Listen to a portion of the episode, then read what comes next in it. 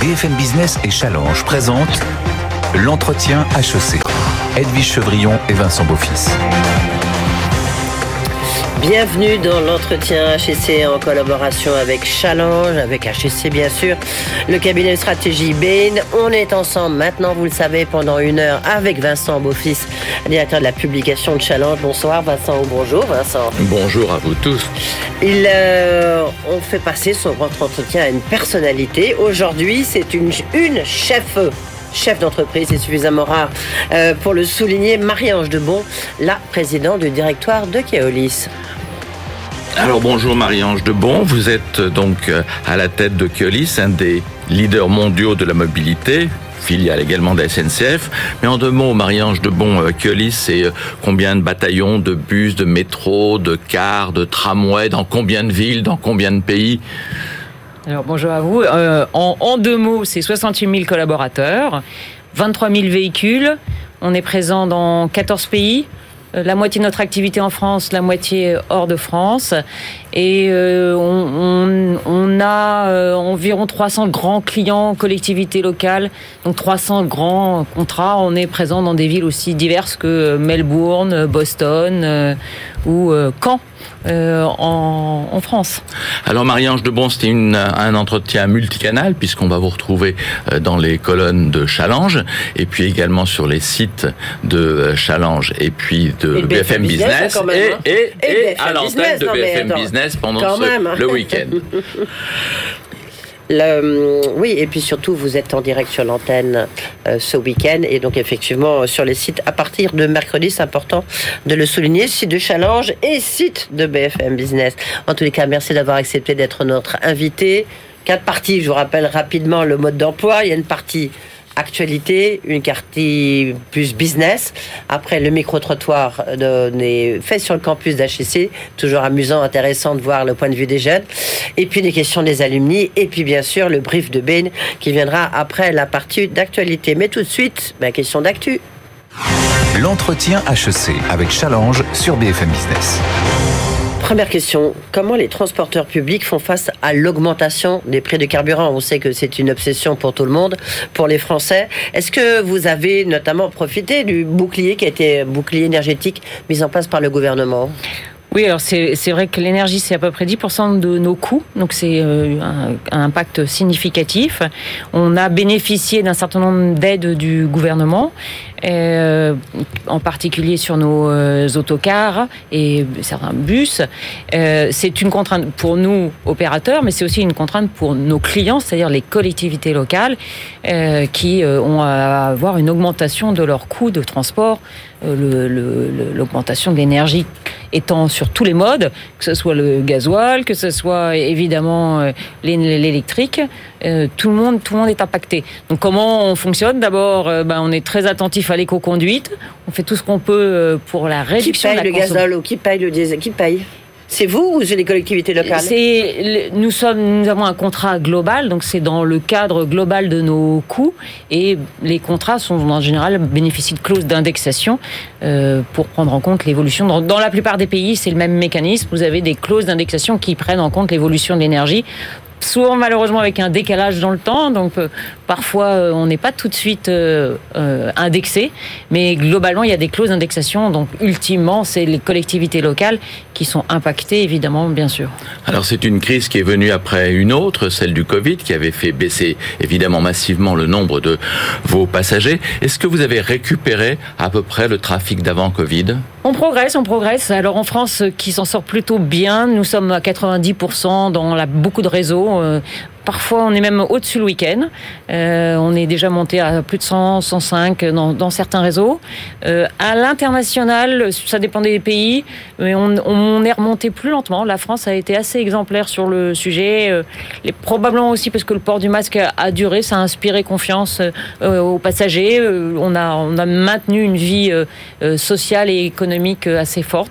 Donc dans certains pays, on est en train de monter à 60, 70. Ça, Mais globalement, on a quand même le sentiment, est-ce à cause du Covid ou est-ce à cause d'autre chose, que la part du transport public a régressé par rapport à celle de l'automobile de quelques points de pourcentage. Disons que euh, on avait depuis ces dernières années une évolution progressive de un petit peu moins de voitures et un peu plus de transport public. Ça s'est évidemment stoppé. Euh, en fait, la voiture a remonté, l'ensemble des modes alternatifs sur lesquels nous aussi on, on travaille, qui sont le vélo, la marche à pied hein, et ont, ont, progressé. Et le transport public a un petit peu baissé euh, suivant les distances. De 17 euh, à 14 je crois du, du marché global, hein, c'est ça. Le la baisse, vous voulez dire ou le Non, non, la part de marché du transport. Le transport public, c'est on, on, est plus autour de 20 quand même. La voiture, c'est 80% des déplacements. Est-ce que vous êtes inquiète des bus électriques là qui ont flambé euh, à Paris? Est-ce que ça peut remettre en cause l'utilisation de ces bus électriques ou mm, qu'est-ce que mm, vous en avez eu vous? On n'a pas eu d'un, on n'a pas eu d'incendie sur aucun. Nous aussi, on a des bus de ce, on exploite des bus de, de ce fournisseur, mais on n'a pas constaté d'incident sur des mêmes bus, euh, euh enfin des bus différents de ce même fournisseur, euh, et on n'a eu aucun incident particulier sur d'autres bus. Donc non, on est très confiant sur le fait que ça ne, ça ne remet pas en cause d'évolution, mais en même temps, ça nous montre évidemment qu'il faut être très attention on, est en train de travailler sur les bornes de recharge électrique. Les normes ne sont pas les mêmes. On passe du thermique euh, à l'électrique. Ça implique une, attention particulière, mais c'est notre rôle d'exploitant d'être vigilant aussi là-dessus. Toujours dans l'actualité, il va y avoir cette loi qui va venir sur le pouvoir d'achat. Est-ce que vous pensez euh, qu'il faut une mesure transport, transport public, ou l'aide des collectivités est déjà suffisante pour que on n'imagine pas quelque chose de spécifique au transport public Les collectivités locales ont été aidées surtout par euh, des avances pendant euh, la période Covid. Donc un des vrais sujets, c'est peuvent-elles être ces avances peuvent-elles transformer en des subventions? Parce que c'est vrai qu'elles ont été mises fortement à contribution. On a maintenu en France un haut niveau d'offres pour permettre à tous les métiers essentiels, pour à tous de, maintenir euh, une vie économique et sociale. Euh, ensuite, je pense qu'il faut plus réfléchir à des mesures ciblées. Donc euh, pour des on, aura tout à l'heure euh, le micro-trottoir avec les, étudiants. Pour les étudiants, le sujet du tarif est important. Donc avoir des aides euh, sur euh, les tarifs pour les étudiants, oui. Une des mesures générales, non, je pense qu'il faut plutôt viser des tarifs ciblés. Donc, ce qui s'est passé en Allemagne, enfin, ce qui se passe en Allemagne, pour vous, c'est pas forcément une bonne solution. Donc, on, va rappeler juste à nos auditeurs et téléspectateurs, le, le, gouvernement allemand a décidé un forfait de 9 euros à partir de cet été pour tous les transports publics. Je pense, les sujets de la tarification, c'est une prérogative des pouvoirs publics et des collectivités locales.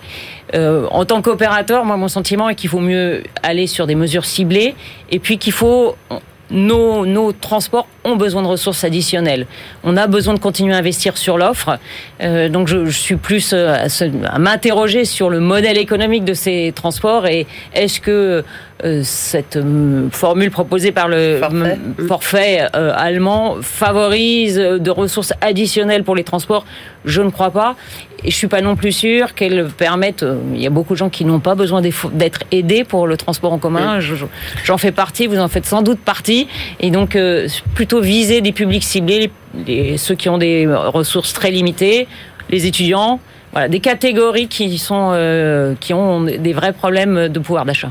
Alors, avec le moyen terme, là, on quitte l'actualité, on va rentrer dans ce qui est effectivement cette transition écologique et énergétique, et vous êtes au premier rang. Est-ce que vous avez eu déjà des, des indices de ce que le nouveau gouvernement Borne veut vous demander, ou à quoi vous attendez-vous en, en...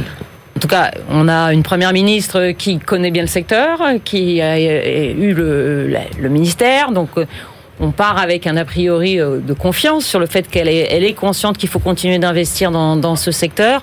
La semaine prochaine à Paris, vous avez un grand salon de la mobilité européenne. Euh, là aussi, je pense que ce sera l'occasion de, de ouvrir ce débat. Nous, on appelle de nos voeux est-ce que les transports publics, et je prends ma casquette aussi de la présidente de la Fédération du transport public, c'est qu'on ait plus de moyens parce que l'offre crée la demande et qu'il y a vraiment une demande forte, qu'on ait plus d'offres.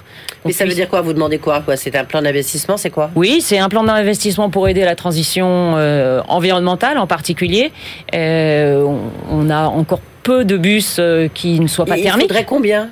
On est euh, plusieurs milliards, donc euh, on est, euh, on a demandé dans le cadre de la profession du transport urbain une, un, un, pour le secteur du transport de voyageurs plus de 5 milliards.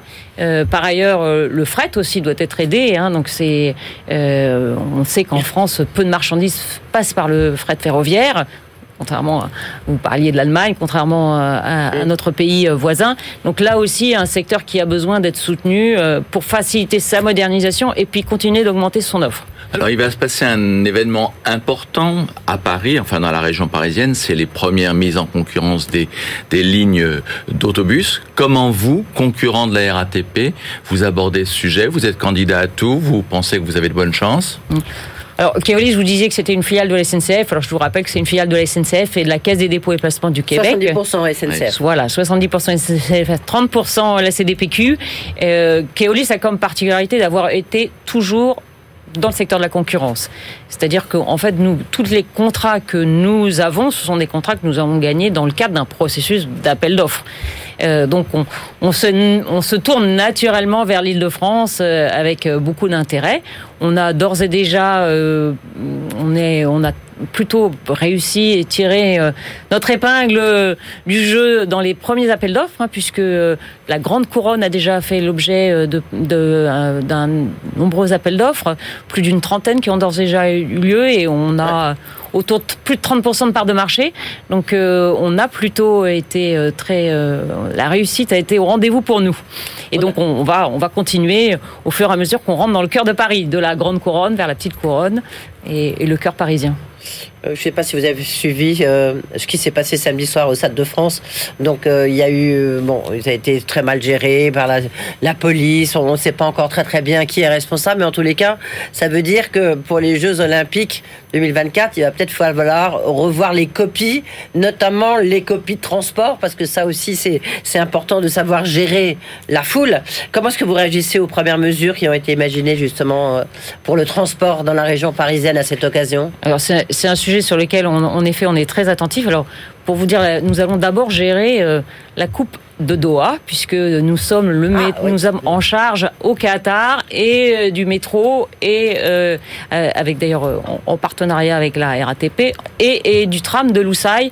Donc euh, notre priorité dans les jours euh, et mois qui viennent, c'est que la, la, Coupe du Monde de foot de 2024, euh, de 2022 se passe très bien au Qatar et on est, on, on s'organise. Ah, il va y avoir beaucoup de monde et les pouvoirs publics sont extrêmement vigilants. C'est l'image du pays bien sûr et nous on, on, est en appui très fort. Donc ça sera, on vient de gérer à Dubaï l'exposition universelle. Donc c'est des grands événements dans lesquels on est on va dire, on pense qu'on est à l'aise. Oui, mais c'est peut-être plus facile, effectivement, à Dubaï, qui est un, un pays très organisé, que oui. à Paris, on a une mer, euh, certes très organisée, mais qui rencontre pas mal d'opposition sur ses décisions concernant le transport des Parisiens dans toute la région Île-de-France, qui est une zone congestionnée, c'est sûr que le, et c'est c'est aussi l'objectif de tous ces investissements ouais. sur le Grand Paris et on aura l'occasion hein. d'y revenir. Oui. Et le périph' à deux voies, ça vous va? Euh, C'est aux automobilistes euh, qu'il faudra euh, euh, parler de ce sujet, mais tout ce qui favorise le report modal vers les transports publics euh, m'intéresse. Encore beaucoup de questions d'actu, mais il faut qu'on s'arrête là, mariage de bon. Tout de suite, le brief de Bain avec Arnaud Leroy. Et après, séquences, euh, séquences business, plus focalisé sur Keolis. L'entretien HEC avec Challenge sur BFM Business. Alors Marie-Ange Debon, cette deuxième séquence business, elle est traditionnellement introduite par nos amis de Bain. C'est Arnaud Leroy qui va vous faire son brief. Il est donc associé et notamment très spécialisé sur les questions de transport, de mobilité et notamment de services aux collectivités. Arnaud, c'est à vous. Bonjour Marie-Ange Debon. Bonjour. Vous avez pris vos fonctions à la tête de Keolis en plein milieu de la crise Covid, manière un peu brutale de découvrir le métier des transports publics. Mais votre expérience dans les services aux collectivités vous a permis d'affronter cette crise sans précédent. En témoignent les résultats de Keolis en 2021, proches de ceux de 2019. Alors que les conditions se normalisent, trois défis se présentent à vous aujourd'hui. Le premier, c'est décarboner. Keolis ambitionne d'être l'opérateur de transport de la transition énergétique avec un objectif de réduction de vos émissions de gaz à effet de serre de 30% d'ici 2030 par rapport à 2019. C'est important car 30% c'est aussi le poids des transports dans les émissions globales de gaz à effet de serre en France. Sur ce défi, Keolis peut s'appuyer sur sa position de leader mondial dans l'exploitation des trams et des métros, mais c'est surtout par sa capacité à développer des solutions de transport local plus performantes et en rupture écologiquement que Keolis pourra faire la différence dans le futur. D'où le deuxième défi, innover. La mobilité urbaine devrait doubler d'ici 2050, combinée à une évolution des comportements et des attentes des habitants et des autorités organisatrices. De nombreux modèles d'affaires émergent, combinant des nouvelles solutions de transport local, une mobilité partagée, mais aussi une approche multimodale permettant de fournir des solutions intégrées aux habitants. C'est un double enjeu pour Keolis que de se positionner avec succès sur ces nouveaux modèles d'affaires et intégrer la dimension technologique de ces innovations. Le troisième défi, c'est industrialiser. Keolis possède le portefeuille d'activités le plus large et diversifié en termes de présence géographique et de mode de transport, vous couvrez une douzaine de modes de transport et êtes présent dans 14 pays. Pourtant, Keolis n'a pas réussi jusqu'à maintenant à transformer ceci en une création de valeur en ligne avec les meilleurs acteurs de l'industrie. Être plus sélectif dans les positions locales à développer et sans doute plus volontariste dans la recherche des effets d'échelle et d'expérience sur des modes éprouvés font partie des enjeux futurs euh, de Keolis. Vous avez pris des premières mesures dans ce sens avec la sortie fin 2021 du, du rail allemand. Une question pour terminer, si vous me permettez. Euh, il est probable que les futurs modèles de, transport public intègrent une part technologique beaucoup plus importante dans le futur. Quels sont, selon vous, les savoir-faire technologiques à intégrer et maîtriser en interne pour que Keolis reste dans la course? Et comment progresser sur ce thème qui n'est peut-être pas dans l'ADN initial du groupe? Vaste défi. Oui, en effet, euh, vous avez dit beaucoup euh, beaucoup de choses. Euh, je pense que alors d'abord, je pense que Keolis a plutôt créé pas mal de valeur depuis quelques années. on a traversé la crise avec une année 2020 difficile, mais 2021 une année très belle. Et par ailleurs, si on regarde nos grands enjeux, je crois en effet que côté innovation, on a toutes les briques de cette innovation. Alors, on parlait beaucoup de transition énergétique, euh, c'est évident. On, est à l'aise dans, tous les modes, et c'est ce qui euh, fait notre force aussi vis-à-vis des collectivités locales. C'est on est capable de les aider sur tout leur mix énergétique. Parce qu'on va avoir pendant les années qui viennent des mix qui vont coexister. On va avoir euh, du thermique, on va avoir euh, de l'électrique, on aura de l'hydrogène, du biogaz. Donc c'est être capable de comprendre l'ensemble de, ces aspects et de faire fonctionner l'ensemble de ces infrastructures ensemble. Après, il y a le deuxième sujet que vous avez évoqué sur l'innovation, qui est euh, autour de, tout ce qui est digital. Moi, je crois qu'on est encore qu'au début de la révolution du numérique pour le secteur des transports, le secteur de la mobilité. Parce qu'il y a une puissance d'information sur le déplacement des gens qu'on n'a pas encore utilisée.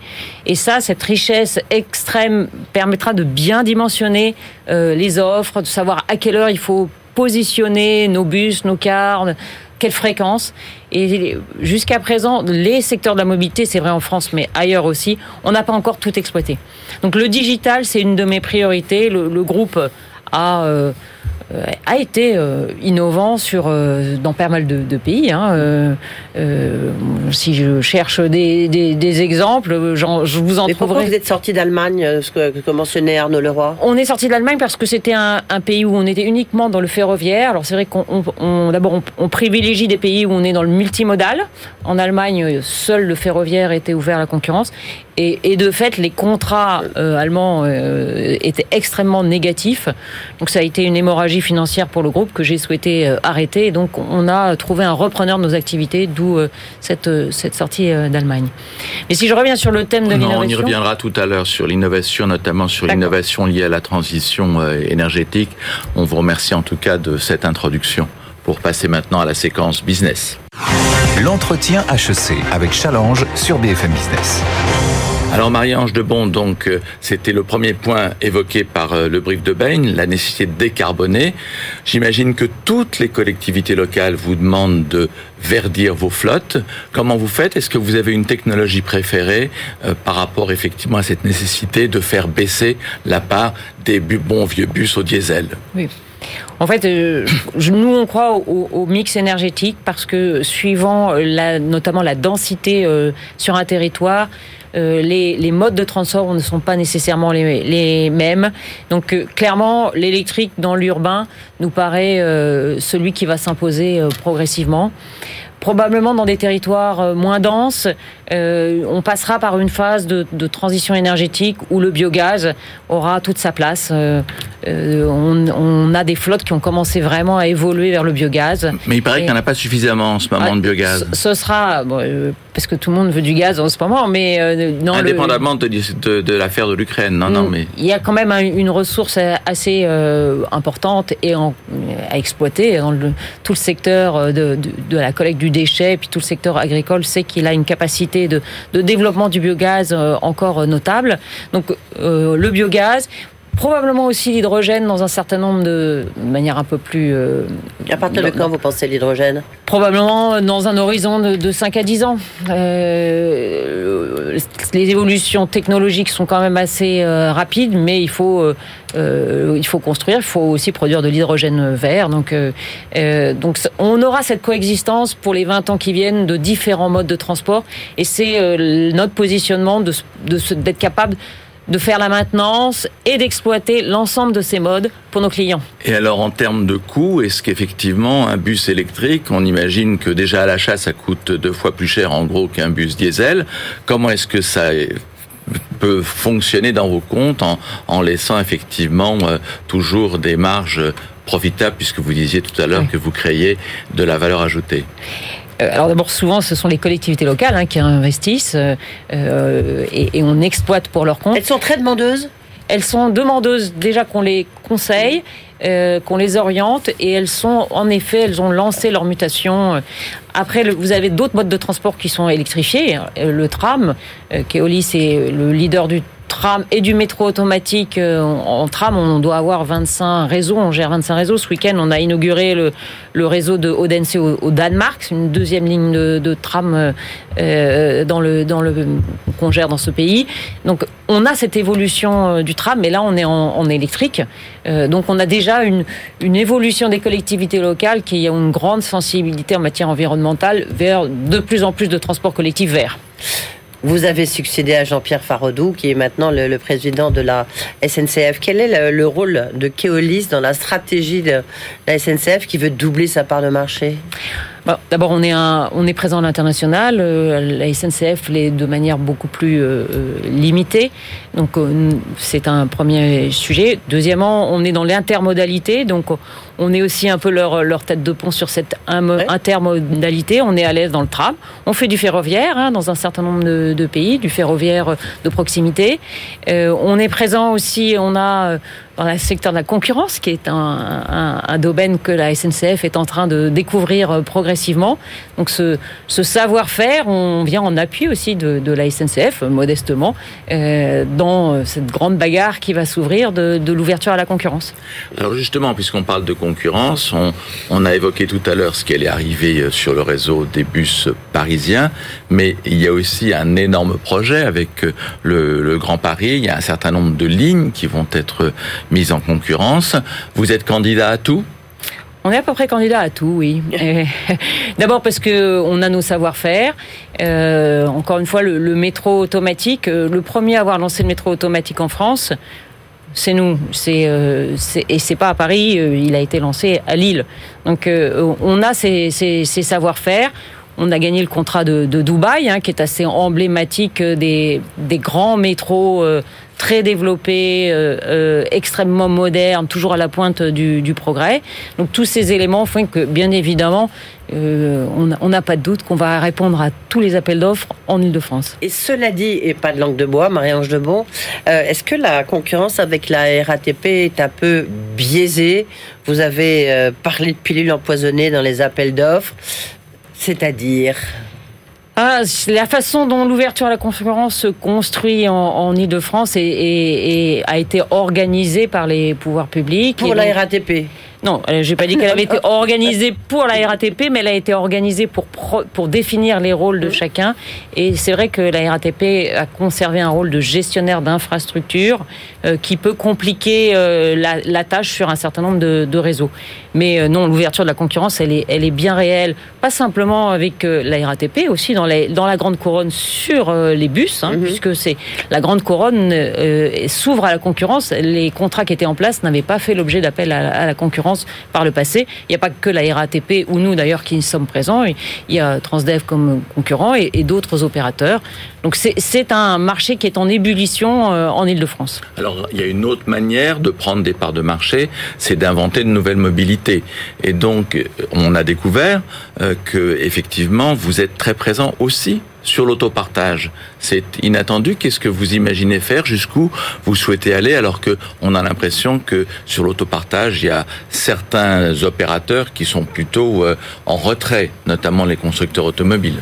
Euh, notre créneau, notre créneau, notre credo, c'est la multimodalité. Donc on est capable de faire dialoguer entre plusieurs modes. Vous parlez de l'autopartage, mais c'est très peu su. On est le deuxième opérateur de vélo en France. Donc euh, on fournit des vélos en libre service euh, des, à la plupart de nos collectivités locales. Donc on est un, on est un très gros opérateur. Ah, on est dans, dans pleine ville en France. Euh, on, a une flotte de, de 30, 30 000 vélos, donc c'est vraiment euh, une, une, flotte qui est impressionnante. Vélo, vélo, vélo électrique Vélo électrique et vélo musculaire, les deux.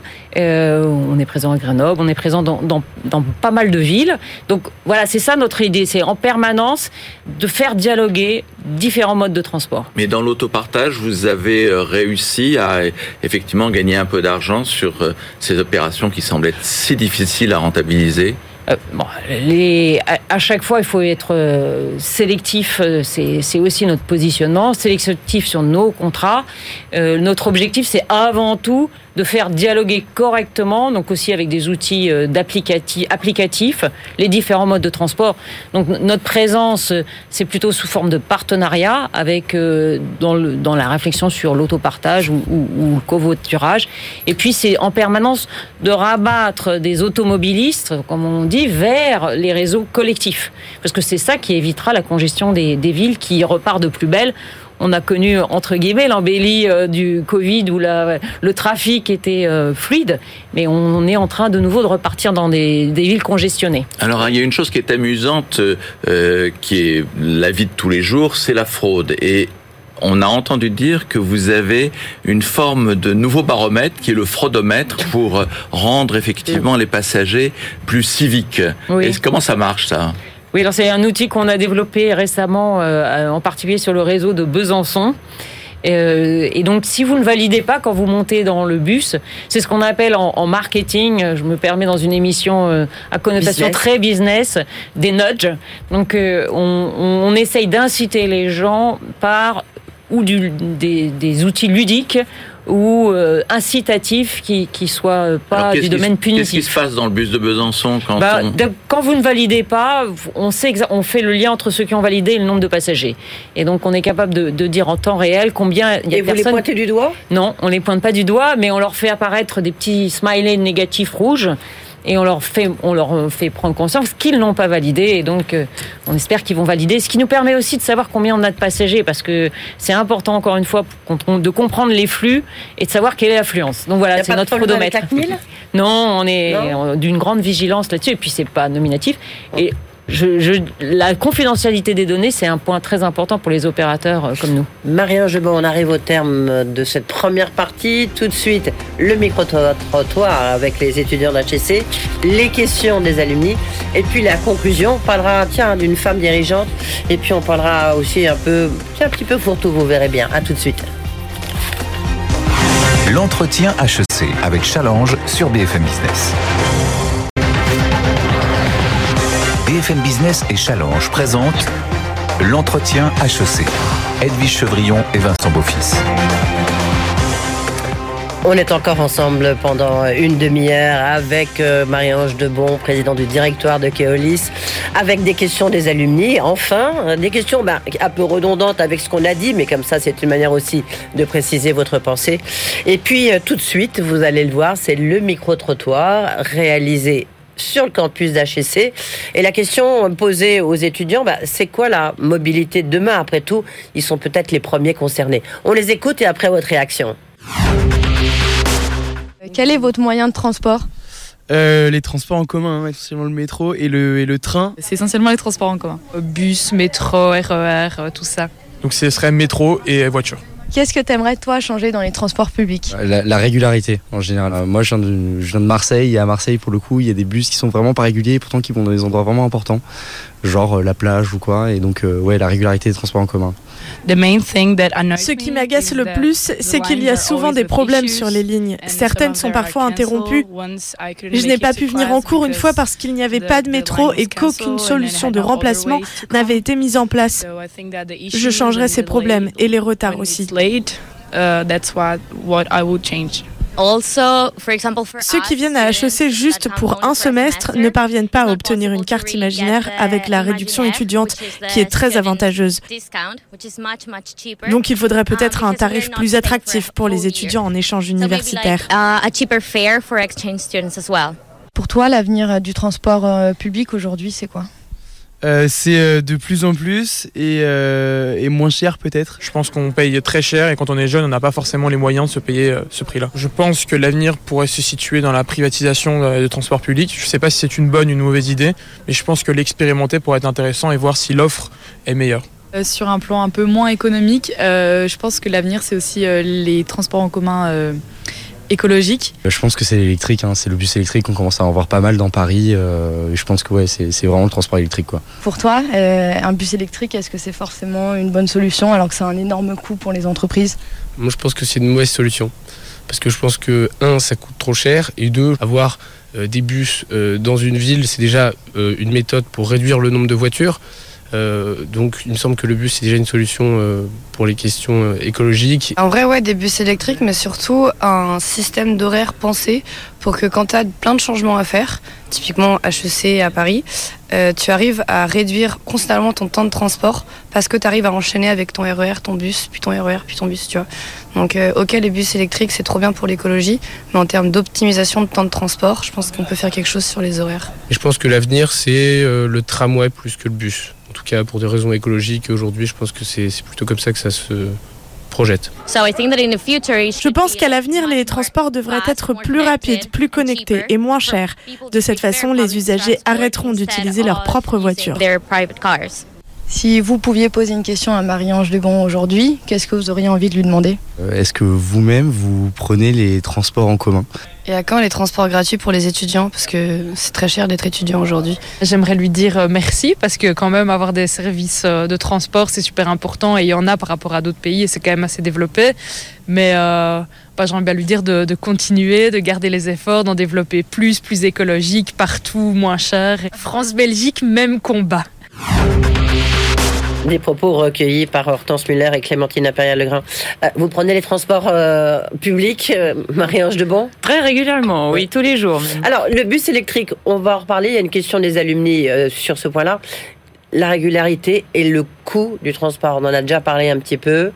Coût du transport, ça, c'est sûr que c'est un handicap. Alors d'abord, régularité, en fait, c'était passionnant parce que c'est vraiment les fondamentaux de notre métier. Être à l'heure, ni en avance, ni en retard. Parce qu'être en avance. Ça veut dire que vous n'êtes pas à l'heure, vous êtes Mais en retard. Mais voilà, on n'est pas à l'heure quand on est en avance aussi. Donc c'est et, et la, la qualité de l'information qui est donnée aux passagers, c'est des priorités. Et ce qui va se passer avec le digital, c'est que ça va s'améliorer. Donc c'est déjà une, une, une évolution. En quoi le digital va bah améliorer Parce que vous avez l'information en temps direct, en temps réel. Donc vous pouvez l'avoir sur des applications sur votre, votre téléphone, vous l'avez sur les, les panneaux d'affichage. Donc le digital et le temps réel va améliorer tous les, points où, sur lesquels ils sont en demande, c'est-à-dire une information de, meilleure qualité, une, capacité à prédire aussi, euh, par exemple, des, des éléments d'affluence. Est-ce que le bus que je vais prendre est plein ou pas plein? Est-ce que je prends celui qui arrive dix minutes après? Donc tous ces éléments que le digital est en train de faire bouger correspond exactement à leurs demandes. Oui, et puis il y a tout ce qui est modal aussi, parce que là, vous parlez de digitalisation, c'est-à-dire qu'il y a une, étudiante qui le dit, on, on, prend le bus, on prend le tramway, on prend le train, ça serait bien qu'il y ait une espèce d'organisation, en fait. Oui, c'est ce qu'on appelle dans le jargon le MAS, la mobilité as a service, et c'est vrai qu'avec des applications, et, et, et Keolis a, a défini l'outil qui est le plus utilisé en France, euh, qui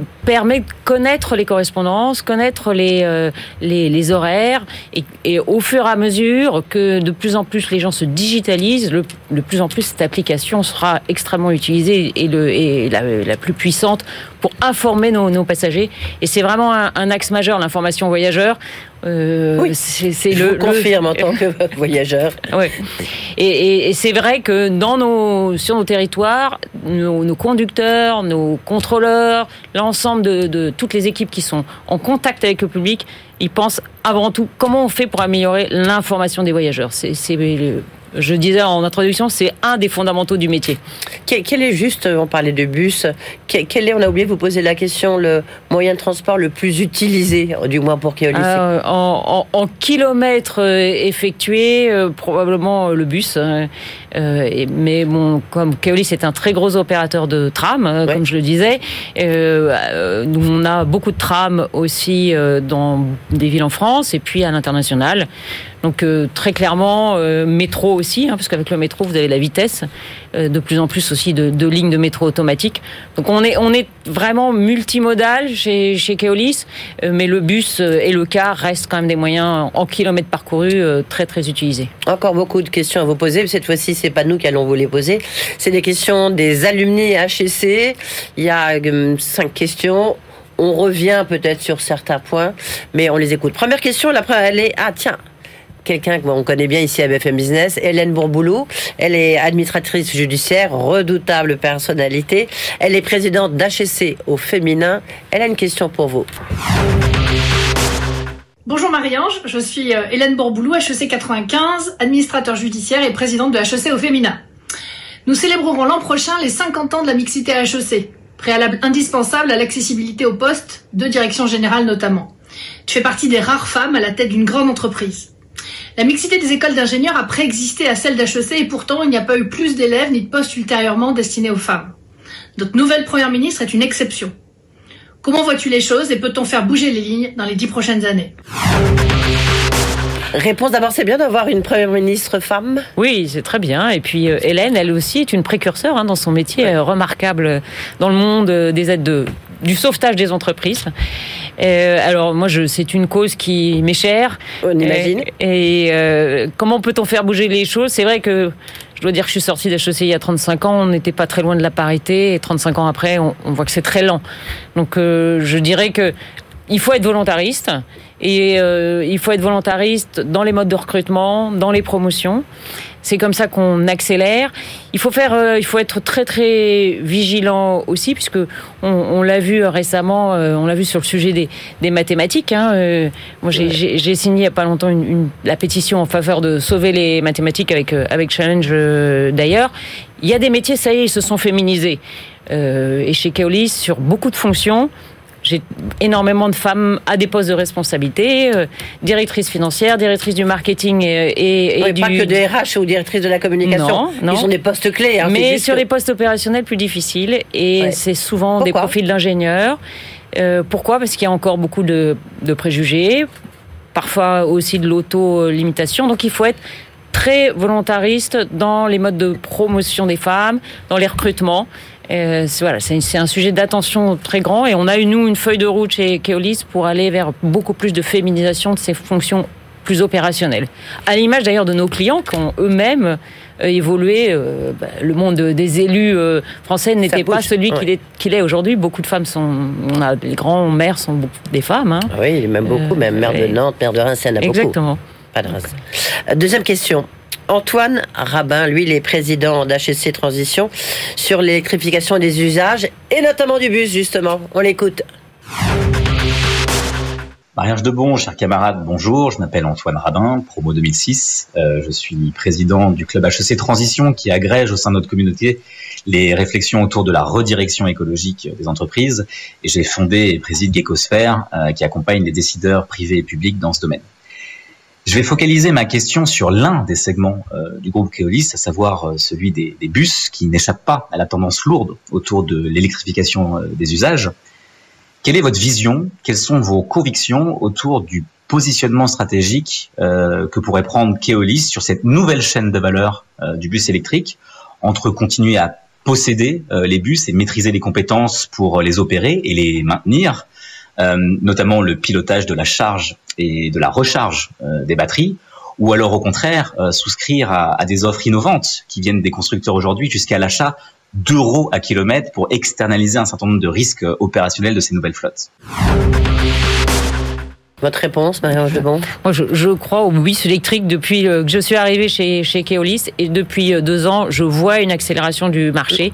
De plus en plus, euh, la flotte française reste encore très thermique, très diesel, mais on va vers le bus électrique dans toutes les villes. C'est quoi le pourcentage à peu près? Oh, Aujourd'hui, les énergies alternatives représentent à peu près 20% et l'électrique probablement dans ces énergies alternatives encore que 5% de la flotte française.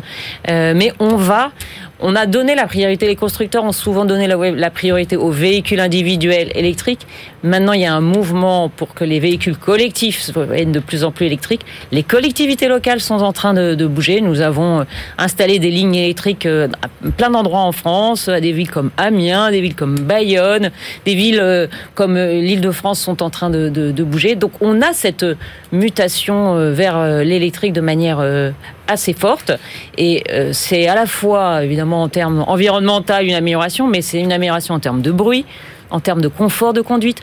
Donc c'est une tendance qui va, qui va se développer. Ça coûte effectivement beaucoup plus cher. C'est quoi la proportion En fait, euh, ça coûte plus cher à l'investissement aujourd'hui, mais à l'exploitation, c'est en train d'être moins cher, puisque évidemment, euh, euh, vous avez moins de problèmes de maintenance des moteurs, et puis la consommation des, des, prix, même si le monde de l'énergie est en train de, de, bouger dans ses valeurs, le, le, le coût d'exploitation en électrique est, est inférieur au, au, au diesel. Les bus à hydrogène, c'est pour quand ça peut exister? On parle des avions, j'attends de voir. Non, il y, a quelques initiatives. On, a un bus euh, en fonctionnement à Pau, on en a plusieurs à Pau, plusieurs à Versailles aussi. Et alors? Euh, Donc on teste, on n'est pas encore économiquement dans une situation euh, qui, qui, viable. qui, se via, qui soit viable. il y a une ville comme la ville de Dijon qui a des gros projets à la fois pour ses bus et puis pour ses véhicules de collecte des, des, des, ordures ménagères. Donc tout, à, tout à fait on y va mais ça va prendre encore un peu de temps. Il y aura la mutation du biogaz et de l'électrique avant que la flotte devienne tout hydrogène. Une question de Coralie Renard. Elle travaille chez un concurrent, chez Transdev. Elle a une question sur le futur de la mobilité. Là aussi, on en a déjà parlé forcément avec vous, Marie-Ange Debon, mais intéressant de voir quelle est votre réponse à sa question. Bonjour Madame Debon, je suis Coralie Renard, Chief of Staff Stratégie et Transformation du groupe Transdev. Je souhaitais vous interroger sur votre vision du futur de la mobilité. Selon vous, à quoi ressemblera le secteur des transports dans 15 ans? Quels sont les principaux challenges que vous identifiez par rapport à ces évolutions attendues Et comment préparez-vous dès à présent Keolis à relever ces challenges et vous avez une minute pour répondre. Beaucoup de questions. grosso modo, oui. Euh, je pense qu'on l'a déjà un peu évoqué, mais ils seront plus digitaux, plus verts euh, en tout cas, ce qu'on entend de, de, tous ces jeunes, c'est qu'ils aiment le transport public, qu'ils sont en attente, qu'ils croient dans le transport public. Donc, euh, ça me permet de réaffirmer que c'est un métier d'avenir. Venez travailler dans le transport public, hein, euh, mm. venez comme conducteur, venez comme contrôleur, venez comme encadrant. C'est vraiment un métier à la fois où vous avez ce qu'on appelle du sens, qui est très important pour nous tous aujourd'hui et pour les jeunes en particulier. Et puis, vous construisez un futur meilleur pour nos villes et nos territoires. Ouais. Intéressant de voir qu'il y a, enfin, vous venez, il vous pose des questions euh, à vous, Marie-Ange Debon, euh, qui Olis.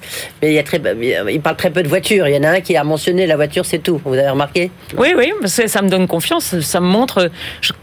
on a la conviction chez Keolis que le transport public a encore de très belles années et c'est le futur de nos villes. Euh, mais c'est bien que les jeunes le disent avec leurs mots et que les, autorités organisatrices, les pouvoirs publics l'entendent. Il faut investir plus dans les transports publics. Oui, il faut investir plus, il faut répondre à la demande. Parce que pour l'instant, on en a déjà parlé, mais question de régularité, d'aller jusqu'au bout. Tiens, justement, une question, vous allez voir, c'est très intéressant. C'est même une double question de Olivier Blandin, courtier en assurance. Et lui, il vous pose une question. Ben, comment faire pour, euh, pour Paris? Paris qui est devenu un cauchemar pour tous. Comment faire? Et puis comment aller de banlieue à banlieue? On, écoute. Bonjour, Olivier Blandin, donc je suis MBA 92 au siècle dernier. Et euh, j'ai fait un petit passage à Wharton euh, dans le cadre des programmes d'échange.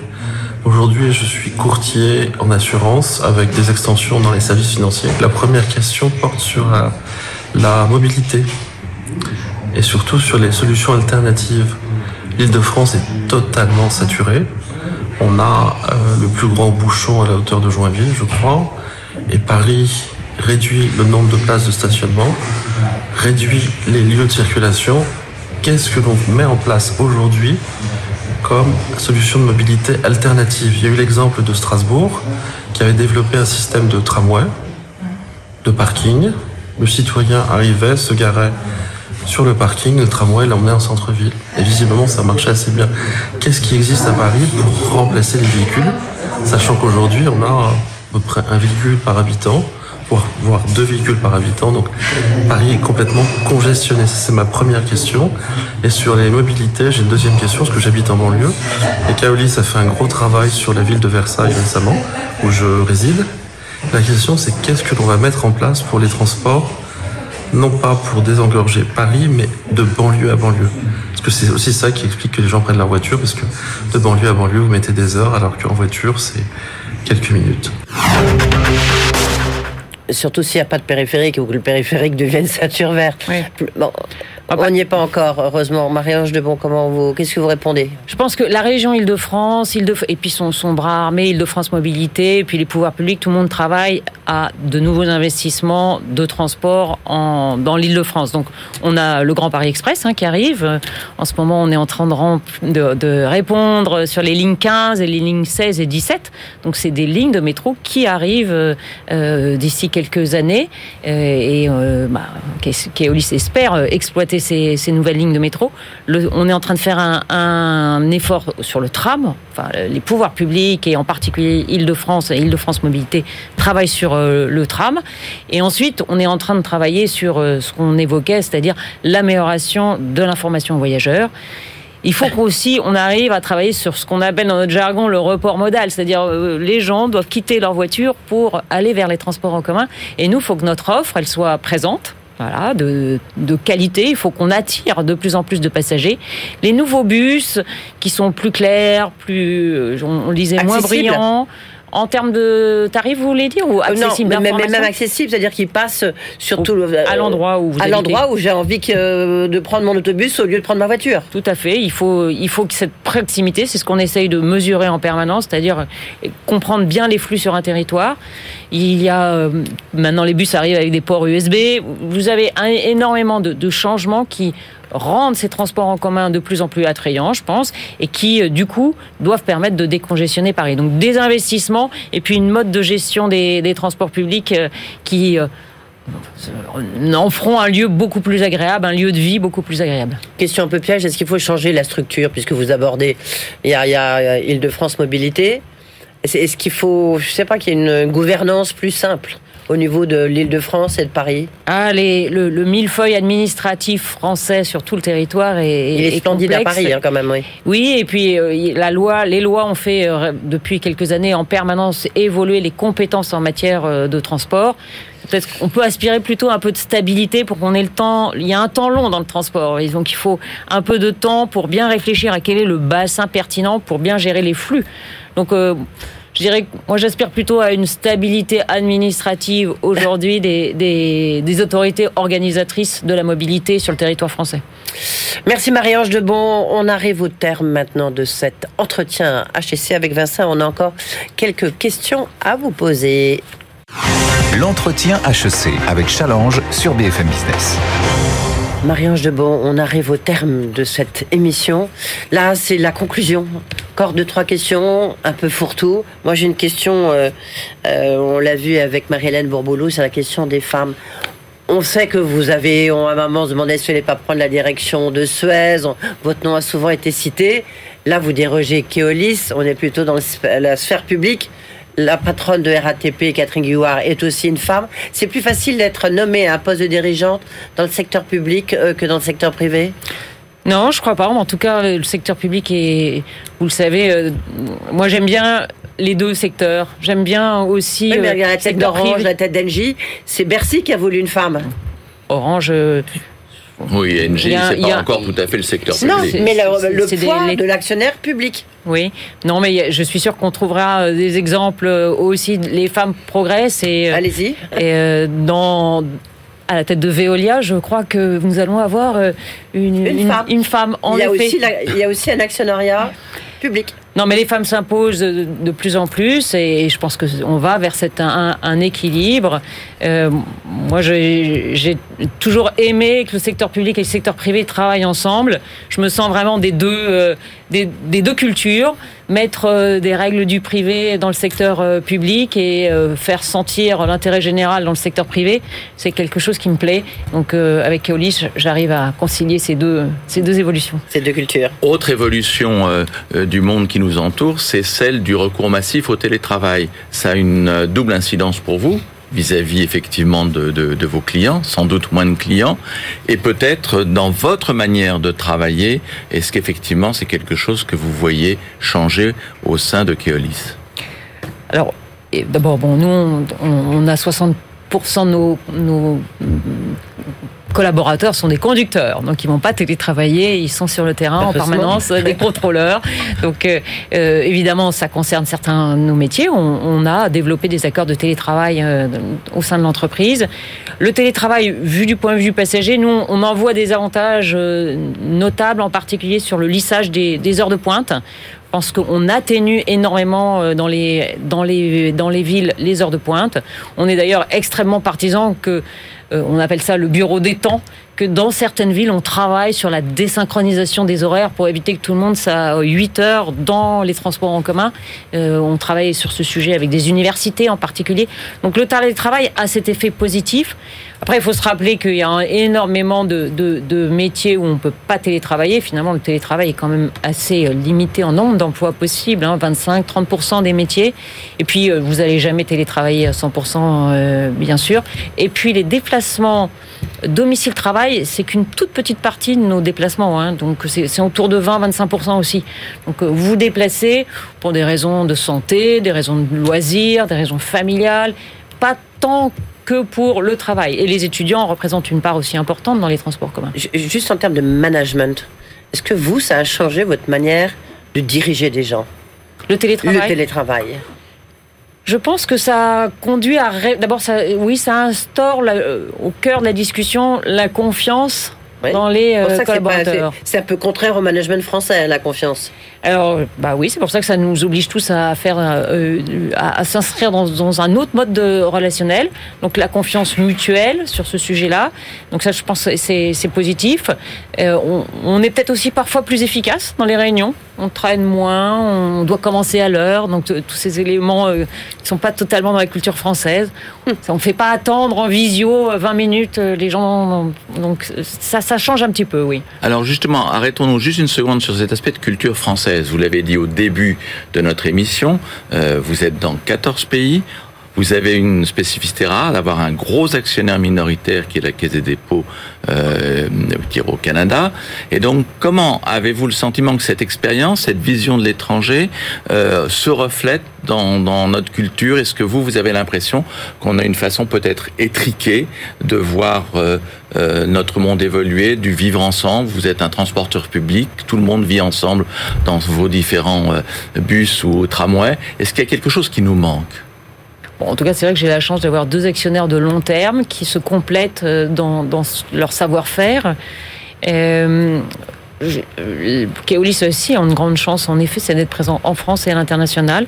Donc les deux savoir-faire se nourrissent et souvent nos clients, quand ils viennent nous chercher, ils viennent nous chercher pour nos références, nos expériences. Je, parlais tout à l'heure de, de, Dubaï. Dubaï nourrit des, des savoir-faire et en même temps le fait que nous gérions une grande ville comme, comme Lyon pour le compte de, de la métropole et, et, du Citral a nourri des expériences à l'international. Donc c'est ces savoir-faire que Keolis apporte, c'est la force d'un groupe international et qui se veut bah, multi-global, multimodal. Toute dernière question, vous pourriez rentrer en bourse ou vous y verriez un avantage ou l'expérience malheureuse de votre concurrent Transdev vous dit jamais en tout cas, le pas de temps euh, que j'ai est précieux puisque je n'annonce pas trimestriellement mes, mes, résultats et que le transport est un, un secteur qui demande du temps et de l'investissement de long terme. Donc c'est dans ce, dans ce mode-là aussi que, que on, réfléchit et on n'a pas les, parfois les effets un peu négatifs euh, de la cotation.